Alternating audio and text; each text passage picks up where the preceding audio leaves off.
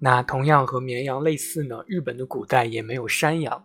虽然呢，在古代有新罗赠送山羊的一个记载，但是最早引进的山羊还是十四世纪的时候对外贸易带入长崎县一带的，源于东南亚的柴山羊。那刚刚提到的新罗呢，是古代的时候位于朝鲜半岛的一个部落啊，类似这样的一个地方。刚刚说到了。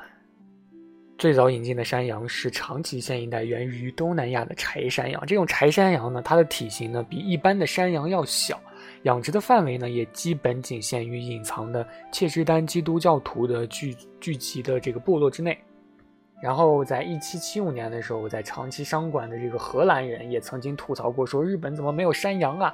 啊，就在眼皮子底下，却不知道日本在饲养山羊，可见这个饲养的范围是有多么的狭窄啊！于是，直到明治维新之后，才开始和绵羊一样去开始饲养西方品种。这个呢，就是日本山羊的一个故事。